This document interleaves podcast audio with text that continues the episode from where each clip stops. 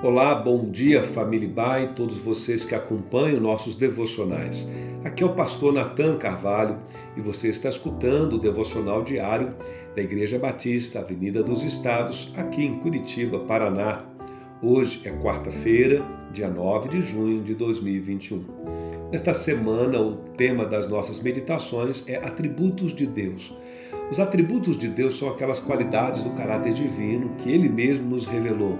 Os atributos de Deus nos ajudam a entender quem é Deus e, consequentemente, nos relacionarmos com Ele e adorá-lo de uma forma mais apropriada.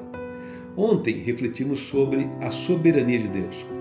Um dos atributos importantes e que se relacionam com a sua soberania é o da onipotência. Então hoje vamos meditar no atributo da onipotência de Deus. O texto que selecionamos está em Gênesis capítulo 17, verso 1, onde lemos: quando Abraão estava com 99 anos de idade, o Senhor lhe apareceu e disse: Eu sou o Deus Todo-Poderoso. Ande segundo a minha vontade e seja íntegro. Dizer que Deus é onipotente é dizer que Deus possui todo o poder. Para Deus não há limites, não há nada impossível. Seja quais forem as circunstâncias, Ele é capaz de cumprir todos os seus propósitos. Em toda a criação, só Deus possui essa característica. Nenhum outro ser pode ser chamado de onipotente. Só Deus tem todo o poder. E esse é um atributo que, em nossa mente limitada, nós temos dificuldade de compreender. É muito comum as pessoas perguntarem por que, que Deus, se Ele é todo-poderoso, não acaba com o mal no mundo de uma só vez. Ou ainda, por que, que Ele não faz tal coisa que eu pedi, orei e clamei a Ele e Ele não realizou o que eu pedi? Bem, não há respostas fáceis, especialmente para questões relacionadas ao sofrimento humano, mas a verdade é que a nossa compreensão de ter poder é muito distorcida. Em geral, desejamos ter poder para fazer o que quisermos, na hora que quisermos, do jeito que quisermos, sem dar satisfação a ninguém. Em geral, as pessoas pensam em poder como algo que você usa o tempo todo sem limites, apenas para atender seus desejos conforme você assim o quer. Por outro lado, quando estamos até diante de alguém que demonstra um poder superior ao nosso, nós ficamos com receios porque reconhecemos que as pessoas poderosas têm a tendência a serem impiedosas. Elas fazem o que quiserem, mesmo que seja ferindo o mais fraco. Por isso, no nosso mundo o poder é tão disputado. E sobre isso, a história humana nos ensina que o poder tende a corromper quem não sabe usá-lo com sabedoria. Inclusive, alguém já disse que não é o homem quem conquista o poder, mas é o poder quem conquista o ser humano. O fato é que em Deus, poder é algo diferente. Deus tem poder para fazer tudo, mas não faz tudo o que tem poder para fazer.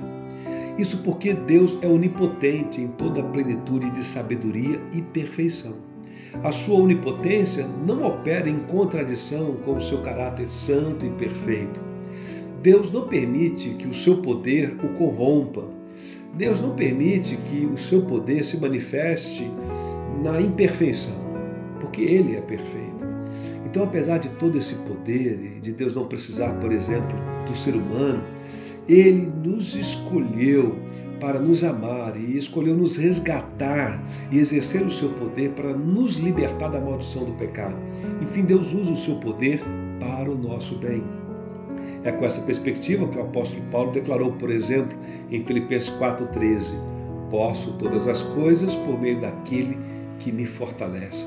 Paulo compreendeu que Deus onipotente é quem pode fortalecê-lo com poder para atravessar os momentos mais difíceis da sua vida. Este mesmo pensamento se manifesta nas palavras do apóstolo Paulo quando escreve aos Efésios, capítulo 3, versos 20 e 21. Ali o apóstolo Paulo diz: Aquele que é capaz de fazer infinitamente mais do que tudo o que pedimos ou pensamos, de acordo com o seu poder que atua em nós. A Ele seja a glória da Igreja em Cristo Jesus, por todas as gerações e para todos sempre. Amém o texto inicial que nós lemos, ali de Gênesis, quando Deus aparece a Abraão, Abraão está numa circunstância de limites na sua vida, ele não pode ter filhos, mas Deus lhe faz a promessa de que ele vai ser filho de uma grande nação. E de fato, há um momento até que a sua esposa Sara ri dessa promessa, porque ela não consegue compreender como isso vai se dar. E Deus, que se revela todo-poderoso, pergunta: acaso alguma coisa impossível para Deus? E ali a gente vai entender, pelo resto daquela história, que Deus usa o seu poder para o bem de Abraão. E através de Abraão, Deus usa o seu poder para abençoar a toda a humanidade. É assim que Deus usa o seu poder e é assim que Deus se manifesta como onipotente para fazer infinitamente mais do que pedimos, pensamos ou julgamos que precisamos. Seja qual for o teu problema, lembre-se, Deus é maior. Deus tem todo o poder para te ajudar e te socorrer, mas confie em sua perfeição e sua sabedoria. Confie em Deus e no uso do seu poder. Que Deus o abençoe, que nós possamos descansar no poder de Deus, na sua graça, bondade e misericórdia ao longo de toda esta quarta-feira.